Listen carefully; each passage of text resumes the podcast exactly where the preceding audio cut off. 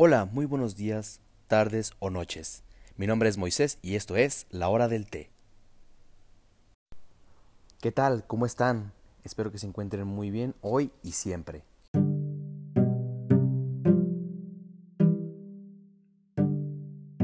El día de hoy tenemos un tema bastante interesante.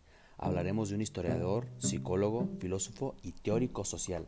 ¿Sabes de quién estamos hablando? ¿Te interesa saber? Acompáñame. Hablamos de Michel Foucault.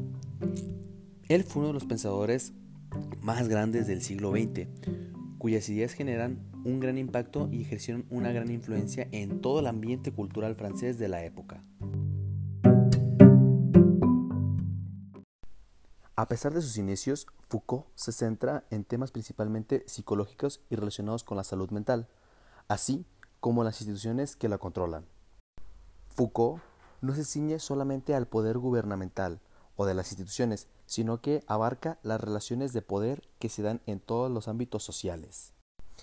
El poder está conformado por una gran trama de pequeñas esferas de poder por debajo de grandes poderes como lo es el gobierno y la iglesia. En una de sus publicaciones, como la Microfísica del Poder 1980, realiza una revisión de estas relaciones de poder a través de dos dinámicas de dominio diferentes, Hablamos de contrato y dominación.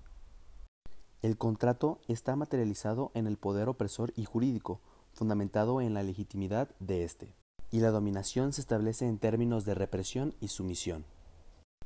Foucault insiste que el problema no existe solamente en el poder gubernamental, sino que también en sus subesferas de poder que lo alimentan. Por eso, insiste en que el análisis de las relaciones de poder no deben partir del poder gubernamental, sino que es necesario analizar por las subesferas de poder más pequeñas. Foucault se distinguió por ser un prolífero escritor. A continuación les presentaré algunas de sus obras más relevantes. Historia de la locura en la época clásica 1961. Primera obra relevante de Foucault. En ella analiza y revisa el tratamiento que se le da al concepto de la locura a lo largo de toda la historia, haciendo hincapié en la evolución del trato que se le da al enfermo. Las palabras y las cosas 1966.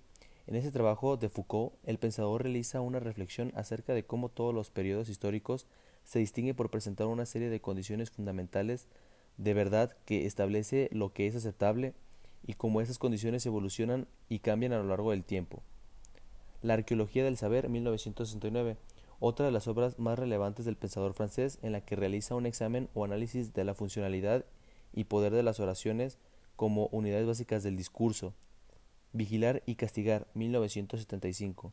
A lo largo de esta obra se realiza el análisis y la reflexión del funcionamiento de las instituciones penitenciarias, con la intención de comprender la evolución a lo largo de los años que experimentan la forma en la, en la que se castigan a los convictos. Historia de la Sexualidad 1976-1984.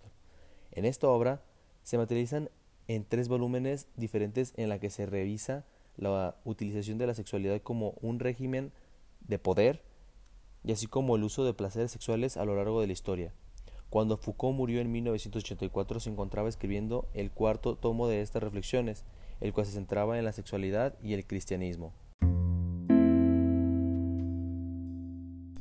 Para concluir, me gustaría hacer mención de que gracias a Foucault hemos aprendido a ver la relación del poder desde otra perspectiva, el cual se ve como una estructura más compleja y sofisticada.